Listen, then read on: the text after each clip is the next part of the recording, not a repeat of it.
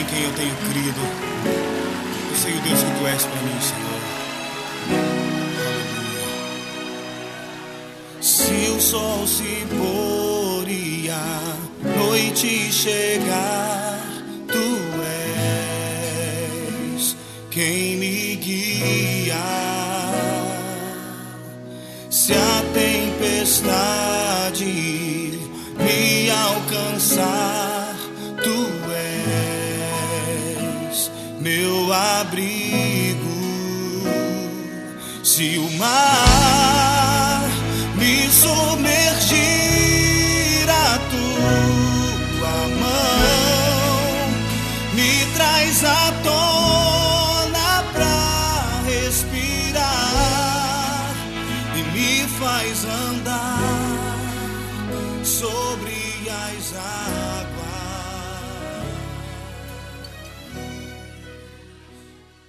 Amados, nós terminamos na quarta-feira passada uma série de palavras que nós começamos a ministrar em fevereiro, dia 20 de fevereiro, que foi uma proposta de espiritualidade sadia, tomando por base essa espiritualidade que a gente vê na igreja evangélica no Brasil, que tem enlouquecido muita gente, tem adoecido muita gente. E essa série de palavras foi muito, foi muito, muito edificante, pelo menos para a minha vida.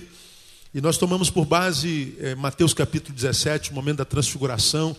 E nós vemos ali um ato, como a gente diria fi- filosoficamente falando, um, um ato fenomenológico, foi um fenômeno que aconteceu porque apareceram Elias e Moisés representando lei e a profecia. Além de tudo, uma nuvem baixa sobre eles, uma voz sai daquela nuvem, apontando para Jesus, dizendo: Esse é o meu filho amado em quem me comprazo a ele ouvir. E além disso, ah, Jesus resplandece como um holofote, então foi um ato fenomenológico.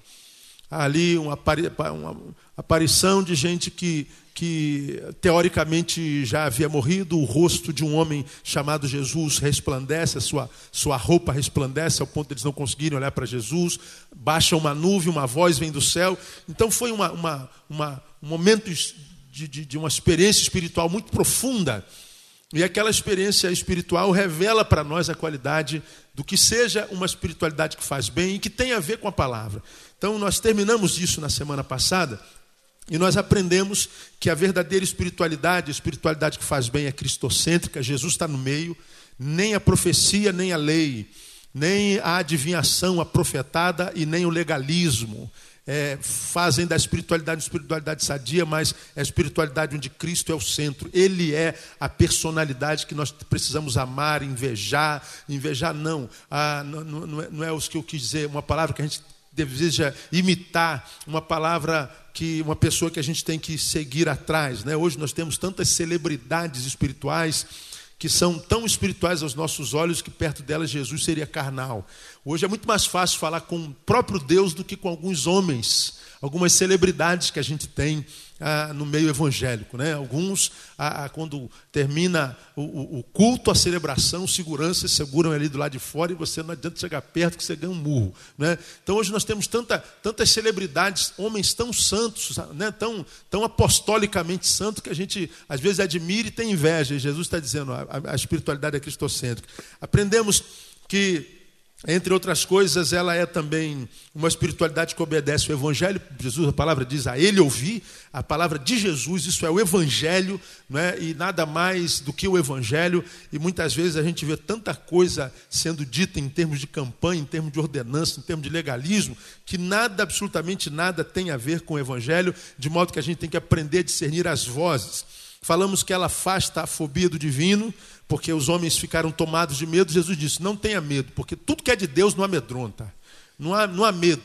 E, e mesmo eu, como, como pastor há quase 20 anos e criado no Evangelho, às vezes vou pregar em alguns lugares, alguns lugares no Brasil ou fora dele, que eu estou no culto e eu tenho medo. Até eu tenho medo. A gente vê algumas coisas acontecendo que dá medo. Não é? Medo.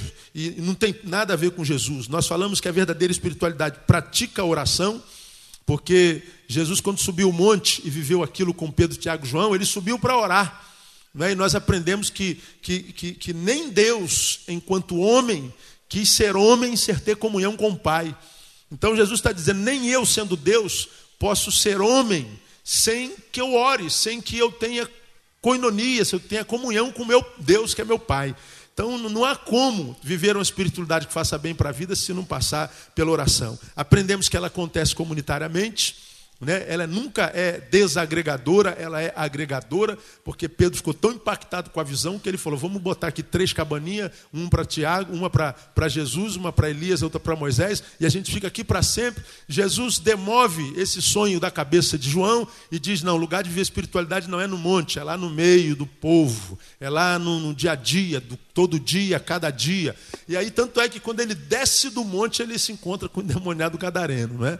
e ganha logo uma lambada do diabo que ele não consegue expulsar o diabo, porque ele estava tão cheio de si e achava quem viveu essa espiritualidade aqui do monte com Jesus, não precisa nem orar mais, agora é só meter o pé e, e, e, ser vitorioso. Aí é logo envergonhado, porque a gente aprendeu que o homem mais cheio de si é o mais vazio de todos. Tem que viver comunitariamente. Essa espiritualidade que o sujeito diz que está vivendo, mas o separa da comunhão, agora ele diz que é um, que é um ser separado, vira um monge evangélico, essa, essa, essa, essa espiritualidade é mentirosa.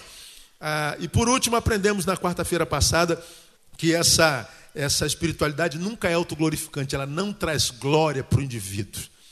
Porque eh, eles viveram aquilo tudo lá no monte, e quando eles iam descendo, Jesus falou assim: gente, esqueci de falar uma coisa com vocês. Eu não quero que vocês falem para ninguém do que aconteceu. E cala a boca. Imagina, né? O cara vive o que viveu lá em cima, verdadeiramente não pode contar para ninguém. Hoje tem um monte de crente que sobe um monte, não acontece nada lá, ele já é besta. Né? Ele já diz que vive no monte o tempo inteiro. Vira e mexe, eu vivo no monte, vou para o monte. Irmão, amanhã eu vou para o monte. Irmão, desci do monte. Ontem eu tive no monte. E monte para lá, monte para cá, só para dizer que estava no monte. E não aconteceu nada no monte, imagina se acontece. Né? E Jesus diz que quando a gente está vivendo uma espiritualidade verdadeira, tudo que essa espiritualidade nos faz é trazer glória para quem está cheio da glória de Deus. É, então, quanto mais santo, mais normal, né, como a gente tem pregado. Quanto mais santo, mais simples. Quanto mais santo, mais gente boa. Quanto mais santo, mais sangue bom. Não é? e, e se não for assim, não se impressione, minha ovelha, com esse super santo que tem aí, porque não tem nada a ver com Jesus. Você vai ver a decadência logo, logo. Mas hoje, eu queria rever um novo tópico, porque para mim é importantíssimo, porque tem a ver com o sucesso na relação com Jesus. Você já tem aprendido aqui que é possível que, mesmo sendo discípulo de Jesus, servo de Deus, eu posso viver uma vida miserável e vergonhosa. Tanto é que Pedro, quando desceu do monte, preguei sobre isso domingo passado, ou o quarto, eu não me lembro, ele desceu do monte, ele, ele foi expulsar o demônio ah, do menino e eles não puderam. Aí Jesus, quando chega, desceu mais devagar um pouquinho. O, o pai do menino vem e fala: Poxa, Senhor, eh, vê se você expulsa esse demônio aqui, porque eu trouxe os seus discípulos, eles não puderam expulsar. Jesus fica com raiva.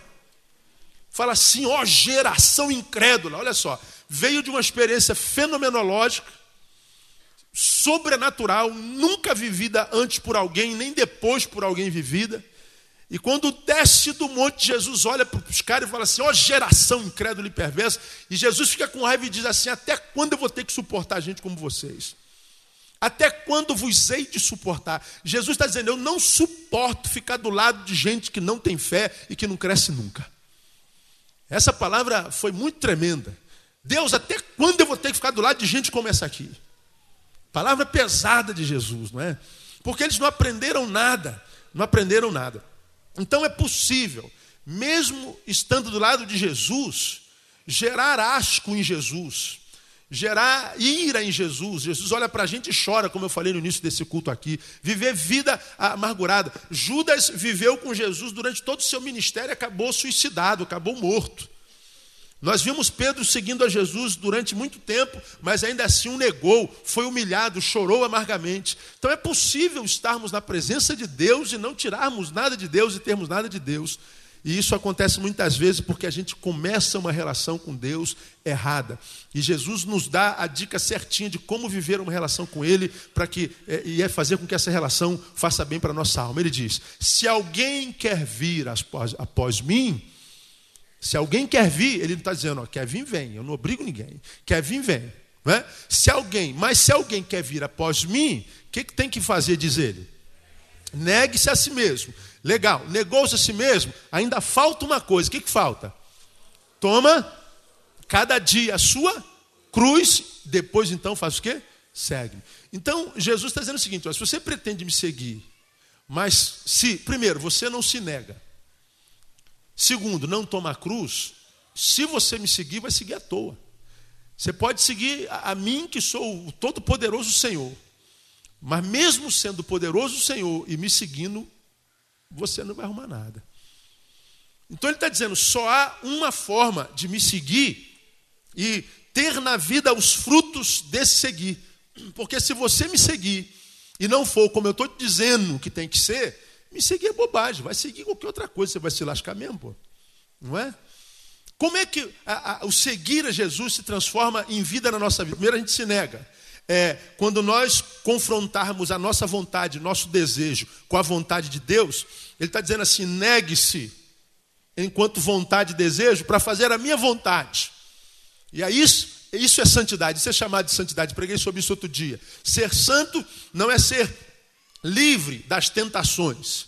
Ser santo não é, é, é ter de si retirada a humanidade. Não. Quem é santo sente as mesmas coisas, as mesmas tentações, as mesmas fraquezas do carnal. A diferença é que o carnal não consegue dominar a si mesmo e se entrega e morre, mas o santo, embora sinta a mesma coisa, ele consegue dominar-se a si, negar-se a si e submeter-se à vontade de Deus. Isso é ser santo, não é ser livre dos, das fraquezas, mas é ser senhor delas. Então ele está dizendo: quando você consegue se negar, por amor a mim e obediência a mim, você cumpriu o primeiro papel, legal. Mas você tem que fazer uma segunda coisa. Tome a cada dia a sua, o que, meu irmão? Cruz. Diga cruz. Diga assim: eu só posso seguir a Jesus e me dar bem se eu seguir com a cruz nas costas. Você entende assim? Amém ou amém? Pois é, só que hoje cruz não está na moda, né, cara? Cruz, não vem com esse negócio de cruz, não, pastor, porque Jesus disse que me chamou para ser cabeça não cauda. Jesus disse que me chamou para andar no Ford Fusion, não de ônibus. Jesus me chamou para morar na cobertura e não no calabouço. Jesus me chamou para ter cabelo liso, não duro. Jesus me chamou para ser magrinha, não gorda, não é? Jesus me chamou para ter dentes brancos e não ser desdentado. Jesus me chamou para prosperidade. É só ouvir isso hoje. E olha que a Bíblia diz: não ajunteis tesouro no céu, na, na terra, né? E a gente tem igreja que a gente só, só prega dinheiro, dinheiro, dinheiro, dinheiro, dinheiro, dinheiro. E aí eu tenho dito que há pessoas que são tão pobres, tão pobres, que tudo que tem é dinheiro, mas nada, é um desgraçado, é um miserável.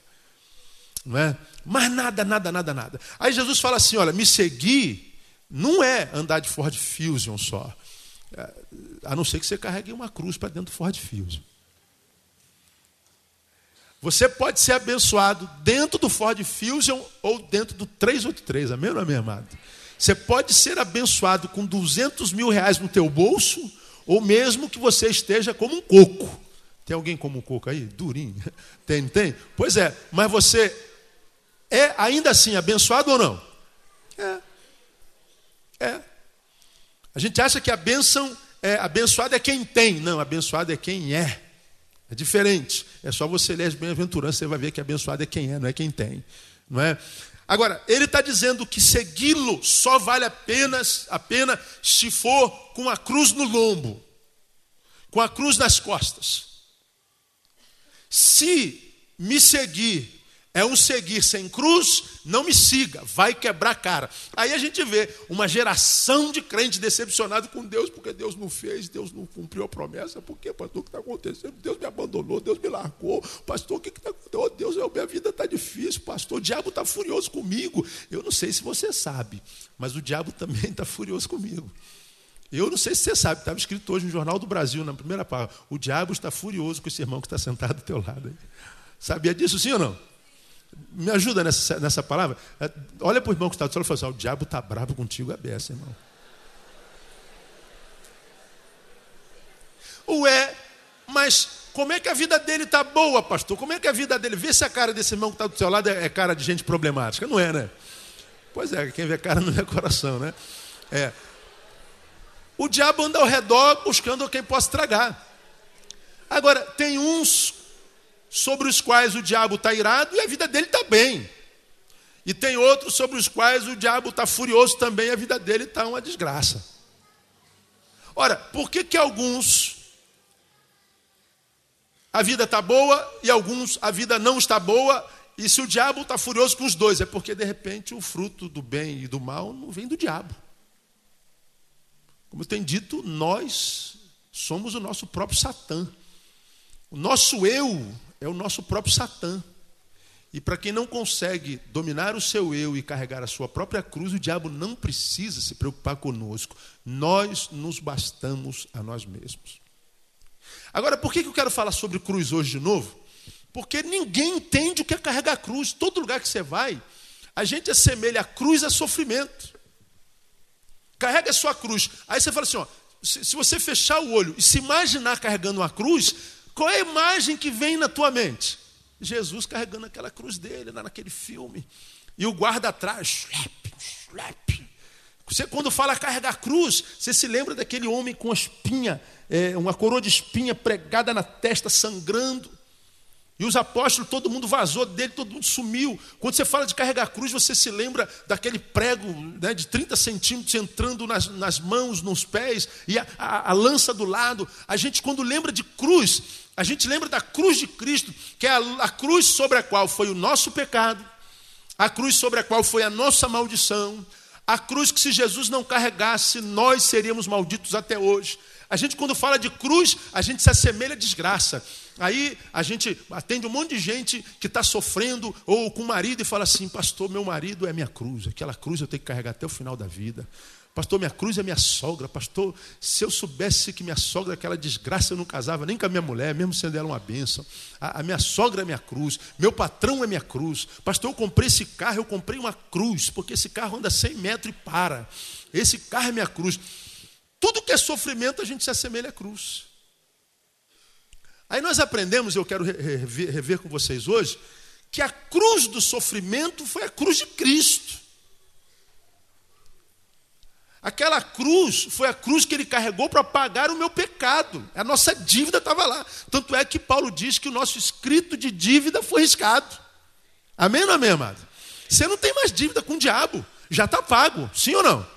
Está pago, você não deve mais nada a ninguém. Você toma posse disso ou não, o problema é seu. Mas que está escrito lá que a gente não tem mais dívida, não. O meu pecado já foi pago na cruz do Calvário. A Bíblia diz: Maldito todo aquele que for morto no madeiro. Jesus foi maldito para que nós fôssemos benditos. Então, quando ele diz: Negue-se a si mesmo e tome cada dia a tua cruz, olha a palavra lá, tua, não é a cruz de Cristo, é a nossa, é minha. Eu tenho uma, o Djalma tem outra, a Edinho tem outro, a Bruna tem outro, a Priscila tem outra. Cada um tem a sua cruz. Agora, não é a cruz de Cristo. Porque, meu irmão, com esse problema na coluna, se me derem uma cruz de 10 quilos para carregar, eu estou perdido. Vou ficar pelo caminho, vou ficar no inferno. Não dá. Aí a gente se assemelha, não, eu estou sofrendo muito, mas eu tenho que suportar, porque essa é a cruz que Deus me deu para carregar. Deus me deu essa cruz para carregar, não. Não, não é nada disso. E Jesus na cruz nos ensina o que é carregar a nossa cruz, e você nunca ouviu isso em lugar nenhum na sua vida. Eu quero é, rever isso com vocês. O que, que é carregar a cruz? Porque a gente aprendeu em Lucas capítulo 9, 31, o seguinte: os quais apareceram com glória, está falando de Elias e Moisés, e falavam da sua partida que estava para cumprir-se em Jerusalém. Então, quando Elias e Moisés, na transfiguração, aparecem, conversam com Jesus sobre a cruz. Então, a verdadeira espiritualidade é centrada na cruz. A cruz é o centro do evangelho. Não tem como ter uma vida evangélica, não enquanto evangelicalismo brasileiro, mas firmada no evangelho sem cruz. Preguei alguns anos atrás que é melhor não ser do que ser sem cruz. Porque não há como ser, para a glória de Deus, sem cruz. Mas o que, que é a, a, cruz? Porque a cruz é o tema da espiritualidade. Se não houver cruz, se não tiver cruz no Evangelho, não é cruz, é, é sei lá, pode ser qualquer coisa, é meditação transcendental. Mas evangelho não é. Não tem evangelho sem cruz. Quer vir após mim e quer que isso valha a pena na tua vida? Quero, Senhor. Quem quer vir após mim aí? Oi, você, você quer vir? Quero. Então, tá bom. Quer que isso seja bom na tua vida? Quero. Negue-se a si mesmo e toma a tua cruz. Depois você vem e me segue. Porque se você me seguir sem cruz, vai perder tempo. E a gente tem se encontrado, você sabe muito bem disso, um monte de gente que perde tempo estando na igreja. Estava muito bem em casa vendo o jogo do Fluminense hoje, que vai ser campeão no nome de Jesus. Eu sou brasileiro, embora não seja tricolor. Os flamenguistas que me aturam, irmão. Sei que o flamenguista está torcendo contra essa raça ruim dos flamenguistas. Está amarrado. Aí, hoje eu vim de Flamengo, tá vendo aí? Cor de macumbeiro, cor de macumbeiro, cor de macumbeiro. Está de flamenguista hoje, pastor? Não, aqui, ó, é cinza, meu filho. Isso aqui é cinza. No, no escudo do Flamengo não tem cinza, não é? Eu sou brasileiro, sou tricolor desde 1 de, de, de, de agosto de 1966. É. Pois é. Então, é centrada na cruz. E a cruz, aprenda isso, amado. Não só na perspectiva da salvação, não, mas a cruz na, na, na, como projeto de vida como alvo de vida. A cruz é o nosso projeto, é para lá que nós estamos indo. Projeto de vida, significado de vida, é o que nós carregamos nas costas a vida inteira. Qual o projeto da tua vida? Ah, o meu projeto é esse, então você vai carregar esse projeto de vida a vida inteira, irmão. O que você quer ser quando crescer? Te perguntava quando você era criança, não era? Ah, eu quero ser bombeiro. Aí tu sonha em ser bombeiro. Aí o que, que acontece? Tu coloca esse negócio nas costas e vai trabalhar para ser bombeiro. Ah, eu quero ser juiz como minha filha, e ela sonha ser advogada, sonha ser juiz. E ela vira e mexe e fala sobre isso. Então ela já botou isso no lombo dela e já está nas costas dela. Ela está estudando, carregando isso nas costas. Você, juíza. Você está aí, está sonhando ser jogador de futebol. Dá oito anos você já pede teu pai uma bola. Então a bola já prefigura, já é o símbolo do projeto que você já botou nas costas e que você vai perseguir a vida inteira, até chegar lá. Então a cruz não é só na perspectiva da salvação, mas a cruz que a gente carrega para nós tem a ver com perspectiva de vida. Quando Jesus carregou a, a, a sua cruz, o fez com um objetivo, ele tinha um significado. Jesus, quando carregou aquela cruz, você acha que ele não tinha poder para sair dali? Você acha que o Jesus que ressuscitou mortos não tinha poder para transformar a mão dele em bronze para que o prego não entrasse? Não foi ele mesmo quem disse? Se eu quiser, eu rogo meu pai, ele manda miríades de anjos para me tirar daqui. Mas por que, que não rogou então? Porque ele sabia que carregar a cruz fazia parte do projeto de vida dele. Aquele era o projeto de vida dele. Jesus não carregou o sofrimento à toa. O sofrimento não vem à toa para a nossa vida. Portanto, aquela foi a sua cruz. A nossa cruz também tem que vir como um projeto de vida.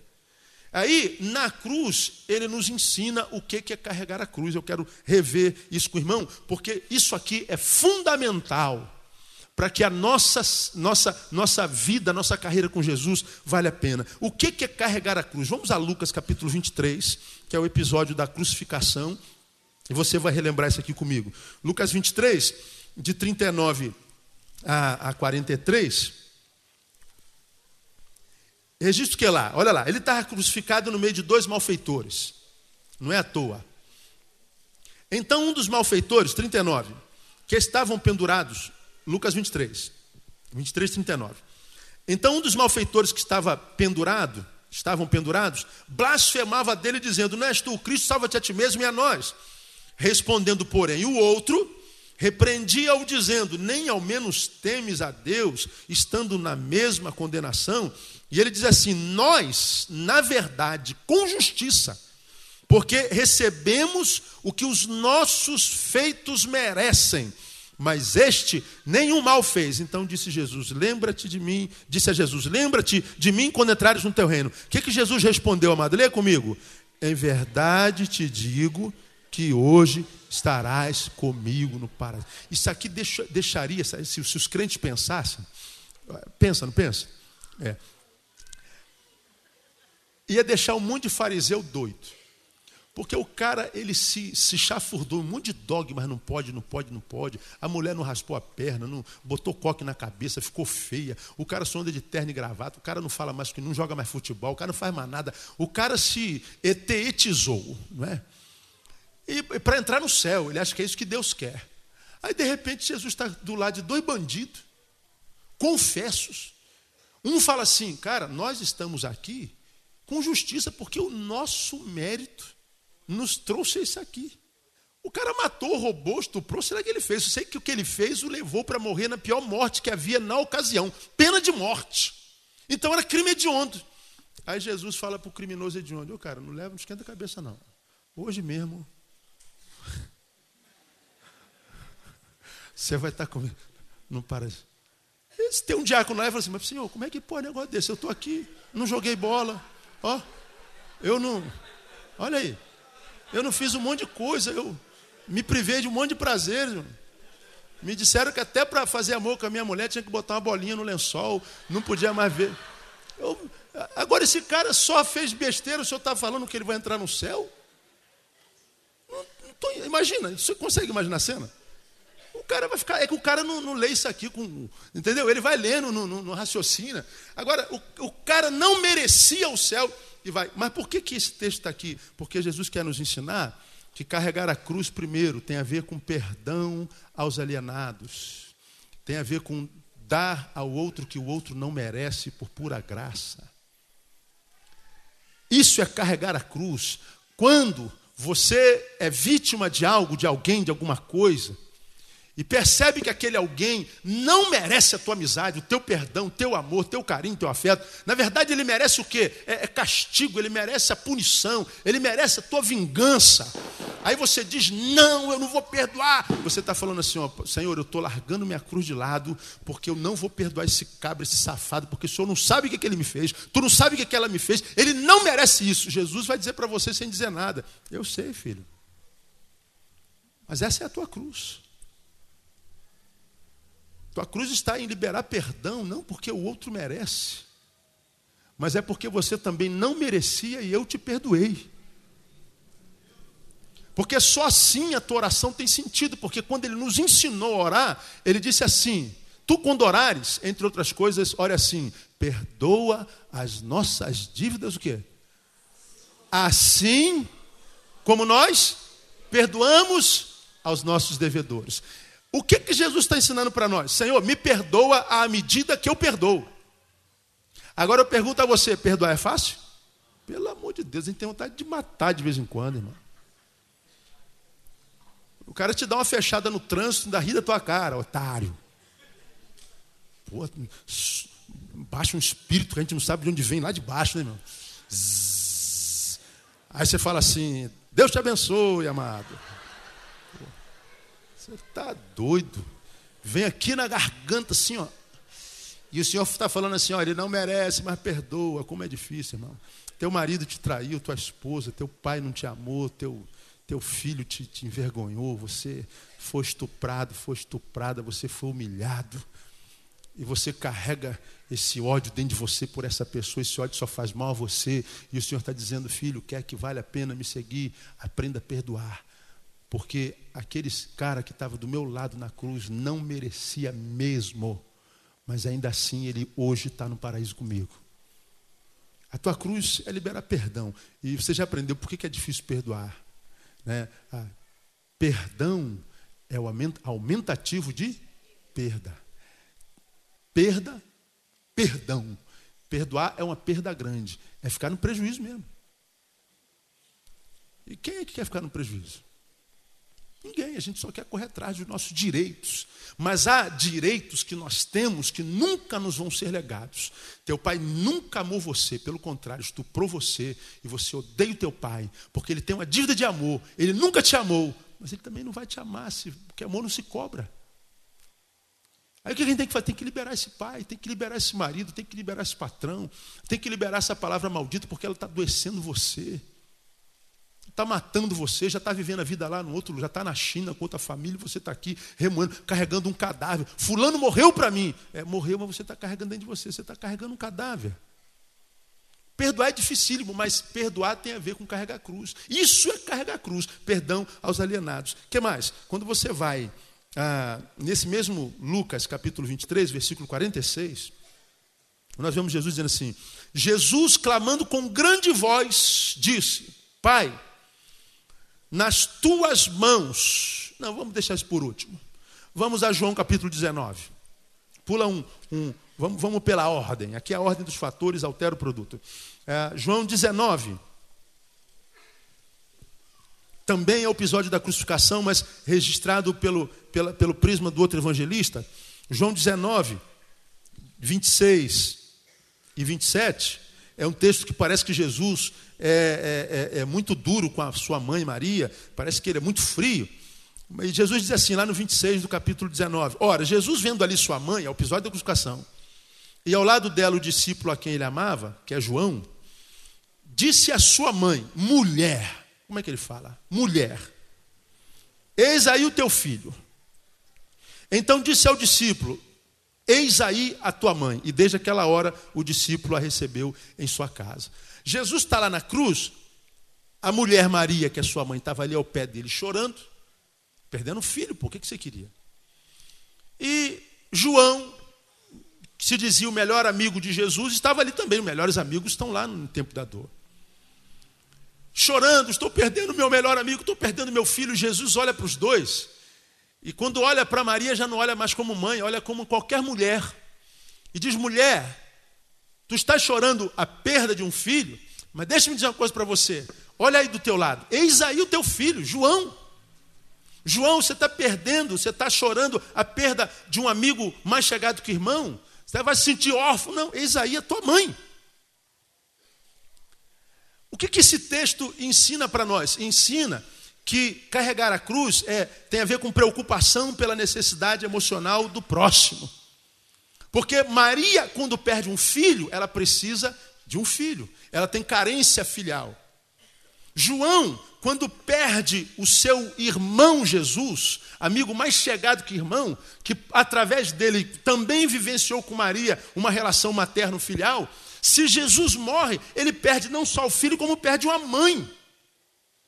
E aí Jesus percebe que naquele instante, a carência emocional dos, dos dois é uma mãe e um filho. Aí ele olha para a mãe, que tem carência de um filho, e fala assim: Mãe, mulher, eis aí o teu filho. Filho, você que está com carência de mãe, eis aí a tua mãe. Porque na cabeça de Jesus não há nenhum homem que tenha dentro de si um menino que não careça de um colo. Por mais forte que ele seja. Mas Jesus também, quando olha para a mulher, ele sabe que não há nenhuma mulher que dentro em si não haja um útero que não queira ser mãe para alguém. O que, que Jesus está dizendo? Que carregar a cruz é preocuparmos-nos com a necessidade emocional do próximo.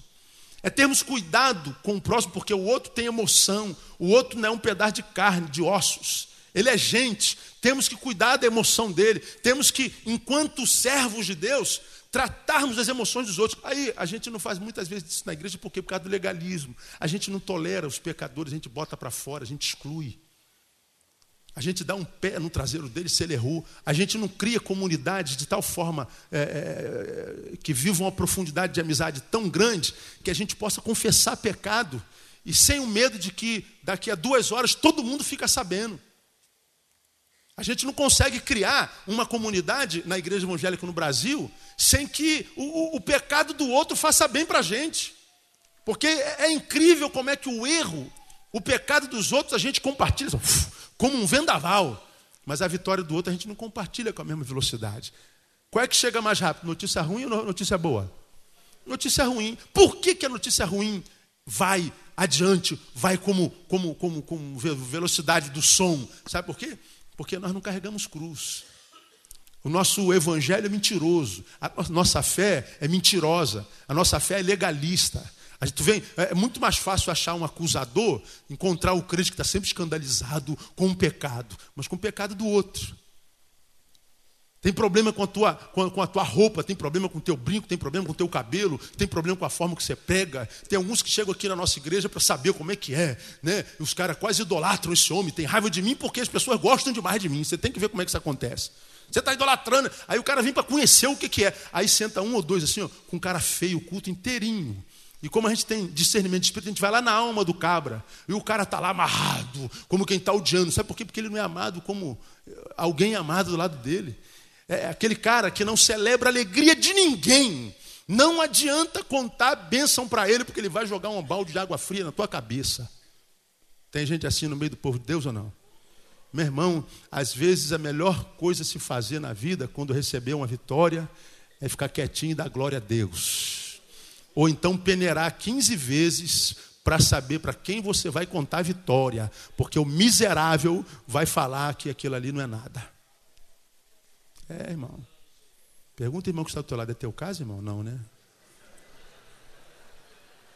Você está doido, irmão. Tem, tem crente que é pior do que o diabo, irmão. É.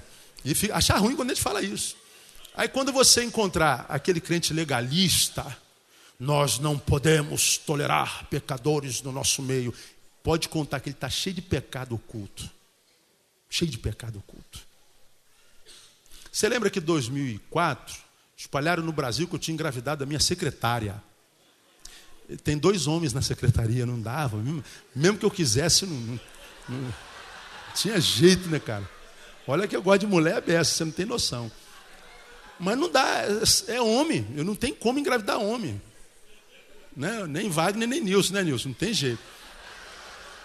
Eu estou no congresso. Eu, onde é, que, é Uberlândia que a gente estava? Sei lá onde é que eu estava. André estava comigo. Aí liga um colega meu assim: pô, Neil, oh, cara, eu quero dizer que eu estou contigo. Apesar de tudo, eu sou teu brother. Ele foi o segundo. Falei, pô, mas tá, o que, que aconteceu? Não, cara, eu estou sabendo o que, que rolou aí, olha, conta comigo. Eu falei, mas o que, que rolou que eu não estou sabendo? Ué, fiquei sabendo que você engravidou tua secretária. Eu falei, eu engravidei minha secretária? Eu falei, cara, pode ser, mas eu vou ter que contratar uma secretária primeiro. E, é, mas não, aconteceu, não. Eu, agora eu quero te confessar, estou deitado com a mulher aqui na cama agora. Ô rapaz, não fala isso. Estou é minha esposa, quer falar com ela, André? é, tá. Aí eu descobri que quem espalhou isso foi um pastor aqui de Relengo, numa reunião de pastores. Com raiva de mim, porque algumas ovelhas vieram para cá. Eu não vou na casa de ninguém, chamar ninguém, quer vir para cá, vim para o Bencil. Olha que eu recebo membro aqui de, de três vezes por ano, é para ver se alguns desistem, né? que você quer saber. Aí ele espalhou que eu engravidei minha secretária. O que, que aconteceu agora, bem pouco tempo atrás? Ele foi excluído. Ó irmão, escuta uma coisa que eu estou te falando aqui. Quando Deus fala assim, abençoarei aos que te abençoarem, amaldiçoarei os que te amaldiçoarem, ele não está brincando. Toma posse dessa palavra aí. Então, quando você é, receber uma vitória, cuidado para quem você conta. Porque o cara não celebra a vitória que não seja sua. Ele dá um sorrisinho assim, meio sem graça, finge que se alegrou, mas a inveja dentro dele. Ele não, ele não liga para a emoção dos outros, para a alegria dos outros, para a tristeza dos outros. Ele, a gente vai chutando todo mundo, a gente não dá espaço para pessoa ser fraca, a gente não dá espaço para pecadores, nós não podemos tolerar pecadores. E a gente, principalmente em igreja tradicional, nós somos oriundos de uma igreja tradicional, somos uma igreja tradicional, né? Só que é uma, de, um, de, um, de um modus vivendi diferente. Ah, houve época que a gente, uma pessoa pecava, a gente trazia para a Assembleia Administrativa, excluía e ficava em pé. Irmãos, vamos ficar em pé, vamos orar pelo casal. Ou oh, hipocrisia do inferno. Porque quando o nosso membro está machucado, a gente não corta o dedo porque a unha encravou. Você já viu alguém arrancar o dedo? Doutor, vim aqui para o senhor arrancar meu dedo porque minha unha está encravada, está com problema. Senhor, eu quebrei o cotovelo, vim amputar o braço. Não, a gente trata do cotovelo, opera o cotovelo, bota pino no cotovelo, opera de novo o cotovelo, faz 10 anos de fisioterapia no cotovelo, mas não arranca o braço. Agora, quando é no corpo de Cristo, a gente, por causa do legalismo, do espírito de Moisés, a gente põe para fora. A gente não está ouvindo o evangelho. Então, eu prefiro perder 200 fariseus do que um pecador que confessou pecado. Início do ministério aqui foi complicado, irmão. Pegar os homens donos da igreja, que, que, que é, foi complicado. Deus sabe do que eu estou falando aqui. Então, carregar a cruz é se preocupar com a necessidade emocional. Quando você vê alguém que está emocionalmente ferido e você podendo ajudar, não ajuda, você está abrindo mão da tua cruz. Vai seguir Jesus à toa. Aprenda isso. Porque pecado não é só fazer mal, é deixar de fazer bem. Aquele que sabe fazer o bem e não faz, comete pecado. Então não é só maldade, é ausência da bondade, é pecado. O que mais que é carregar a cruz? Ah, Mateus 27, 46. Não precisa dizer, vamos ganhar tempo. Jesus diz assim é, na cruz: Eloi, Eloi, lama sabachthani. E traduzido é: Deus meu, Deus meu, o quê? Por quê? Me desamparaste. Carregar a cruz é, é, é, é o sofrimento do absurdo em Deus. É acreditar que em Deus nós temos alegria sobrenatural, que é a nossa força, mas também nós vamos passar por muita tristeza, muita dor, e muitas vezes vamos nos sentir abandonados, e nem por isso fomos abandonados. Veja, até Deus, em sendo homem em Jesus, foi enquanto homem fraco ao ponto de achar que Deus o abandonou. E olha que ele sabia que ia passar por tudo aquilo, mas Jesus não teve medo de revelar a sua fraqueza. Estou fraco, Deus, estou duvidoso, Deus, eu estou achando que tu me abandonaste, Deus, eu estou é, gritando aqui de dor, porque eu estou em crise eu não vou ficar calado. E ele gritou, imagina os mesmos é, fariseus lá, os mesmos crentes de hoje perto de Jesus, dizendo assim: Jesus, não dá mau testemunho. O Senhor está mostrando fraqueza aí, imagina o que esse pessoal vai pensar do Senhor. Como é que o Senhor, sendo Deus, pode achar que Deus te abandonou? Sofre teu sofrimento calado, não dê mau testemunho. Jesus falou assim: não estou nem aí para o que pensam de mim. É o que eu estou sentindo, Deus sabe o que eu estou sentindo, e eu não vou mentir, porque de repente eu continuo sendo admirado pelos homens, mas eu perco o respeito de Deus. Ele entendeu que Carregar a cruz é viver mesmo o absurdo da dor, mas sem murmurar, sabendo que Deus, a despeito de ser amor, possibilita que nós passemos por dores também. Nem Jesus foi livre disso. Aí eu leio com você, Filipenses capítulo 1, não posso deixar de ler esse versículo, Filipenses capítulo 1, onde Paulo diz à sua igreja, lá no versículo 29, o seguinte, Filipenses 1, 29, olha que coisa muito interessante, irmão. Pois vos foi concedido, olha, por amor de Cristo, diga, por amor de Cristo, olha só, vos foi concedido por amor de Cristo, não somente o crer nele, mas também o quê? Mas também o padecer por ele. Por amor, ele nos dá a graça de padecer. Aí, quantos de vocês não ouvem a história que a dor é sempre filha do diabo? Se está doendo, Deus abandonou. Se está doendo, Deus esqueceu. Se está doendo, é legalidade. Se está doendo, é pecado. Se está doendo, Deus riscou do livro da vida. E Deus está dizendo que carregar a cruz é entender que até na cruz a gente sente dor, mas mesmo na dor Deus tem objetivo. Então você que está passando aí por meio de dor, irmão, lembra? O fato de estar doendo não significa dizer que Deus te abandonou. Deus continua amando você do mesmo jeito. A dor é carregar cruz também. O que mais? João 19. Está acabando, falta só mais um. João 19, 28.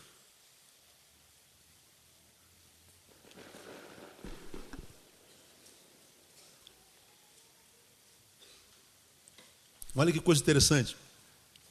Depois, sabendo Jesus que todas as coisas já estavam consumadas, já estava tudo consumado, para que se cumprisse a Escritura, disse: O que, que ele disse? Tem o quê? Sede. Sede é uma necessidade material ou espiritual? Hã? Material. Anteriormente nós falamos carregar a cruz é se preocupar com a necessidade emocional. Maria, mulher, teu filho, filho, tua mãe. Aqui Jesus está dizendo que carregar a cruz é desenvolver solidariedade pela necessidade material básica do ser humano. Carregar a cruz tem a ver com obras, porque olha o Fluminense fazendo gol aí, não é? Ah, carregar a cruz é ser solidário, é ver um, uma necessidade básica de alguém e em podendo suprir, suprir. Porque crente diz que gosta muito de oração, né?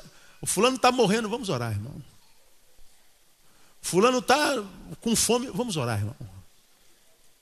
Fulano está desempregado, vamos orar, irmão. Fulano está querendo morrer, vamos orar.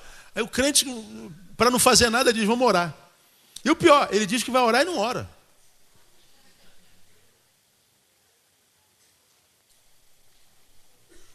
Nós somos o povo que mais fala de oração e menos ora. É só você olhar para a tua vida de oração, não precisa olhar para o lado de ninguém, não precisa olhar para o lado agora, olhe para si.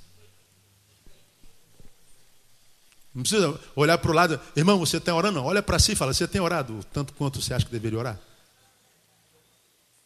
É? Se a cara ficar vermelha, a esperança, se não ficar, já era. Não é? A gente não ora. E mais, a oração virou um meio de a gente dizer assim, ó, eu não posso fazer nada, mas vou orar por você. E nem orar a gente ora. Agora, o que Jesus está falando é o seguinte: ó, o que eu quero de vocês é que vocês carreguem a sua cruz, e a sua cruz é nada mais do que desenvolver uma espiritualidade que não seja só etérea, abstrata, mas uma espiritualidade que se materialize no suprimento da necessidade básica do próximo. Porque Jesus está dizendo, mesmo eu, não tendo sede, eu vou dizer que estou com sede só para se cumprir a escritura. Porque a água era tudo que Jesus precisava, já estava consumado. Morreu alguns segundos depois. Mas por que, que ele precisou cumprir a escritura dizendo que tenho sede? Porque ele está dizendo assim: ó, se até eu, enquanto Deus, tem necessidade básica, imagine vocês que deuses não são.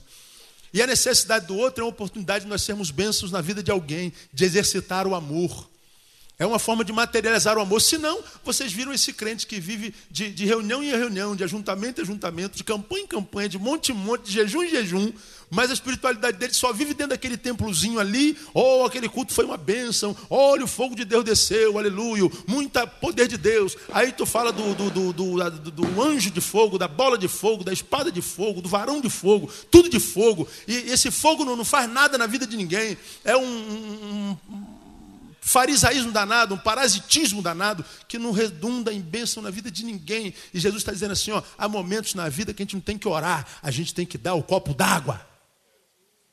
Há momentos na vida que não tem que orar porcaria nenhuma, tem que agir, tem que botar o pão na mesa, tem que dar o prato, tem que dar o abraço, tem que ir lá, tem que ajudar, tem que dar uma, uma muleta, tem que ser muleta, tem que materializar, tem que fazer obra. Porque a Bíblia diz que a fé sem obras é o quê? Fé de defunto, fé morta. Ele está dizendo, não vale de nada. E muitas vezes a espiritualidade da maioria dos crentes que eu conheço é só templocêntrica, só templo, reunião. Tem igreja que é culto de segunda a segunda. Culto 8, 10, 12, 14, 16, 18, 20 e 22 horas a vigília.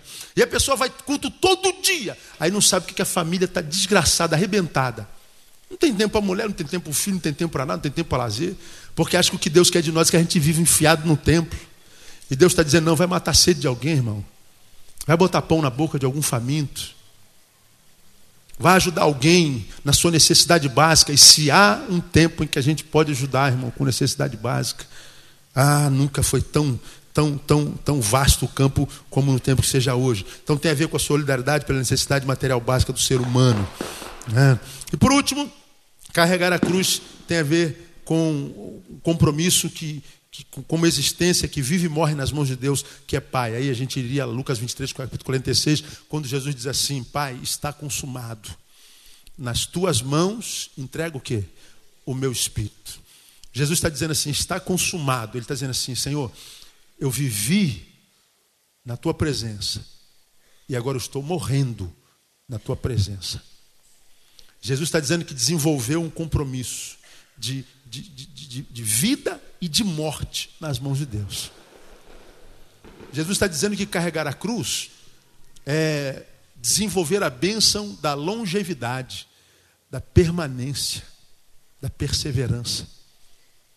Quantos de nós, irmãos, um dia está bem porque Deus deu, um dia está mal porque Deus permitiu tirar, um dia a gente está bem porque Deus abençoou, Outro dia a gente está mal porque perdemos o emprego. Bem mal, bem mal. Se o namorado beija, a gente está bem, mas o namorado foi embora, a gente está mal. Se o casamento está bem, a gente está bem, mas está mal. A gente não permanece. Aí um dia você está aqui no altar servindo, aí no outro mês você some e senta lá no último banco. Você pega um cargo, desenvolve durante um ano, no outro ano você some. Um dia você. Deus, você é ou não é, irmão? Você vive na minha presença ou não vive? Você vai morrer na minha presença ou não vai? Porque ele está dizendo: se alguém tem posto a mão no arado, o que, que diz o texto? Não pode mais olhar para trás. E se olhar, minha alma não tem prazer nele. A gente vive nessa instabilidade, não luta para se manter instável, não persevera, não tem a bênção da longevidade. Aparecem muitos Pedros na vida com aquela experiência no mar. Ele está no barco, encapelado, Jesus vem andando sobre as águas. Eles primeiro têm medo, porque pensa que é um fantasma. Jesus não tem mais. Aí Pedro disse: Tu mesmo, deixa eu andar nas águas contigo. Vem, Pedro, quer vir? Só vir. Posso mesmo? Lógico, se tem fé. Posso, vem. Pô, imagina, imagina a cena, irmão. Você está dentro de um barco, aí você está vendo Jesus andar sobre as águas. Tu acredita que tu vai pisar na água, não vai afundar? É muita fé, meu. Eu não desceria daquele barco, mas nem, mas nem de longe. Pedro teve uma fé de um, de um tamanho tão, de uma intensidade tão tremenda, que ele falou: Não, Jesus falou, eu piso. Ele pisou na água e não afundou. Aí ele começou a andar sobre as águas. Imagina o sorrisão, na, imagina Pedro, né, colérico, aquele sorrisão, estou andando. Aí quando o vento começou a soprar, e ele percebeu que andar nas águas não era um andar liso, a despeito de estar nas águas, ele precisava se equilibrar, porque Deus não faz tudo por nós, não é?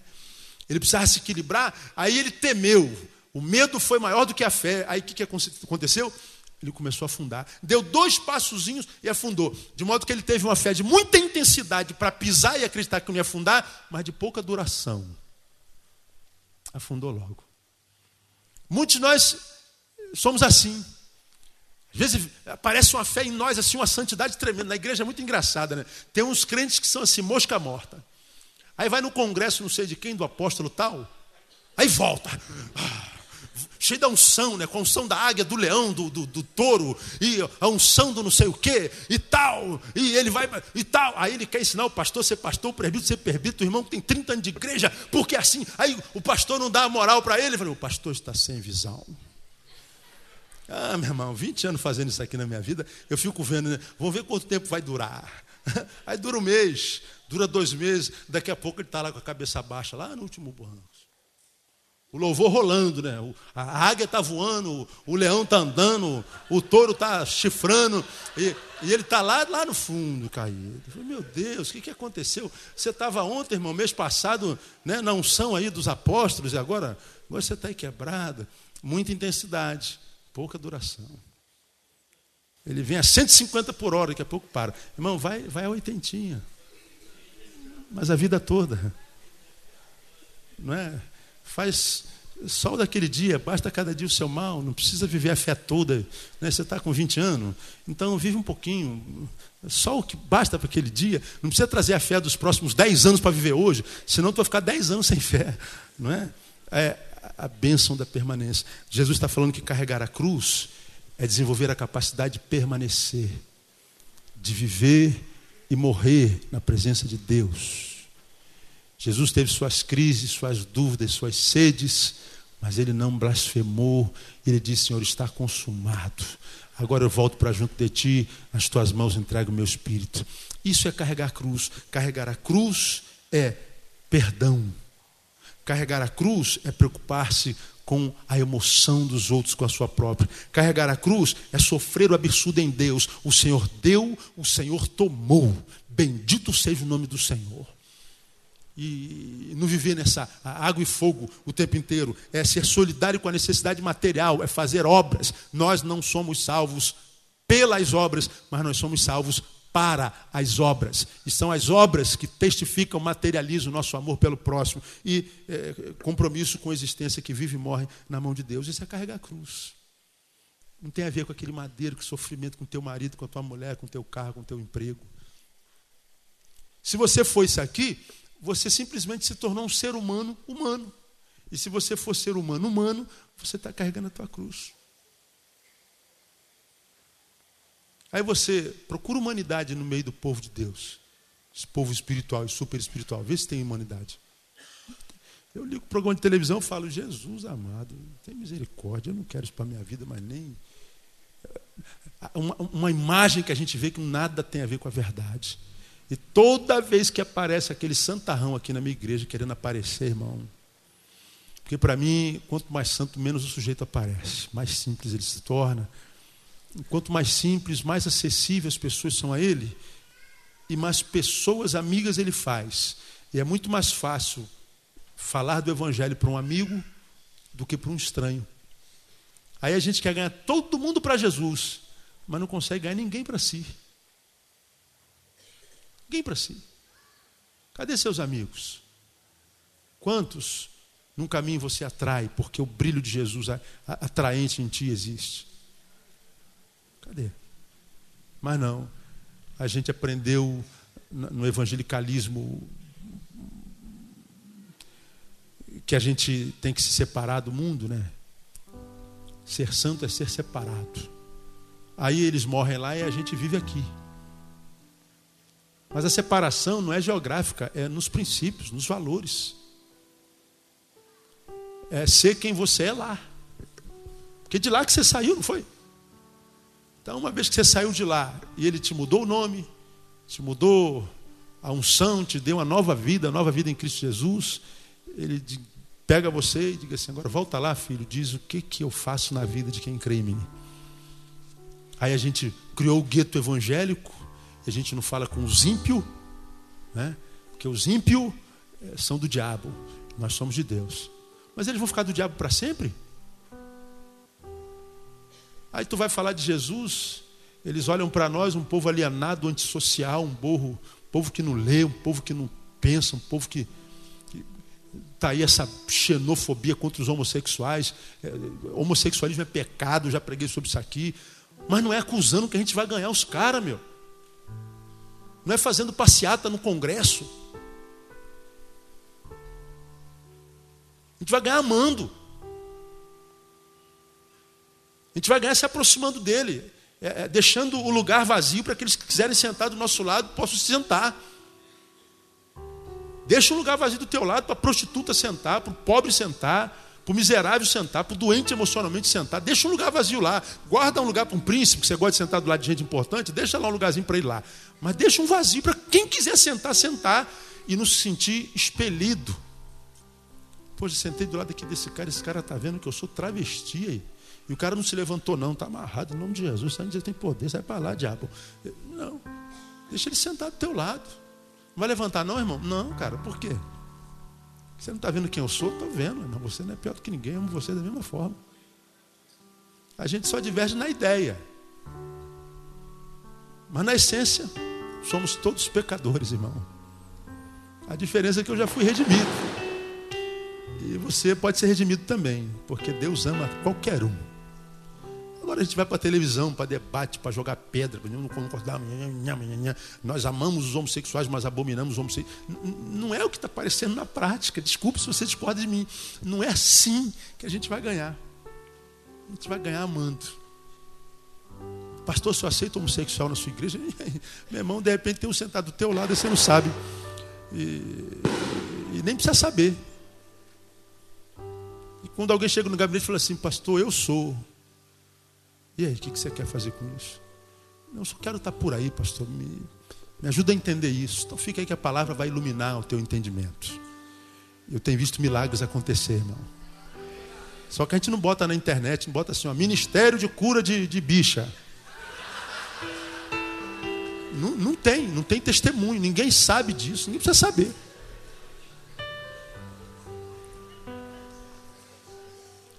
Porque a mão esquerda não tem que saber o quê? Faz a direita. Que faz a mão direita. Agora, Deus sabe de todas as coisas, irmão. Deus está vendo todas as coisas. Ele está vendo tudinho que está acontecendo, Ele está vendo tudinho que está rolando. E Ele vai recompensar cada um segundo as suas obras. Aí você vai saber por que aquele lá é abençoado, aquele lá não é, por que, esse aqui é amarrado, aquele lá é solto. Ah, você não entende nada, né? O que não parece é abençoado, o que parece demais não é abençoado. Oh, Deus, senhor está meio equivocado. Não, filho, é você que não vê nada. Teus olhos não veem nada. Você olha de fora para dentro, eu olho de dentro para fora. Então, carregar a cruz é isso. É ser gente. Gente. Se você for gente como gente, tem que ser direitinho, bonitinho glorificando ao Senhor na tua vida, no dia a dia. Irmão, deixa, o resto é com Deus. Você vai bater e as portas vão se abrir. Você vai dormir, vai dormir em paz, vai deitar, vai dormir em paz, vai acordar, porque o Senhor te sustenta. E aos amados dele, ele abençoa enquanto dorme. Se você não está dormindo, precisa rever, precisa rever alguma coisa. Porque para Deus abençoar, a gente tem que dormir. Dormir confiado de que é Ele quem cuida de nós. E nele nós somos mais do que vencedores. Aplauda ele por causa disso.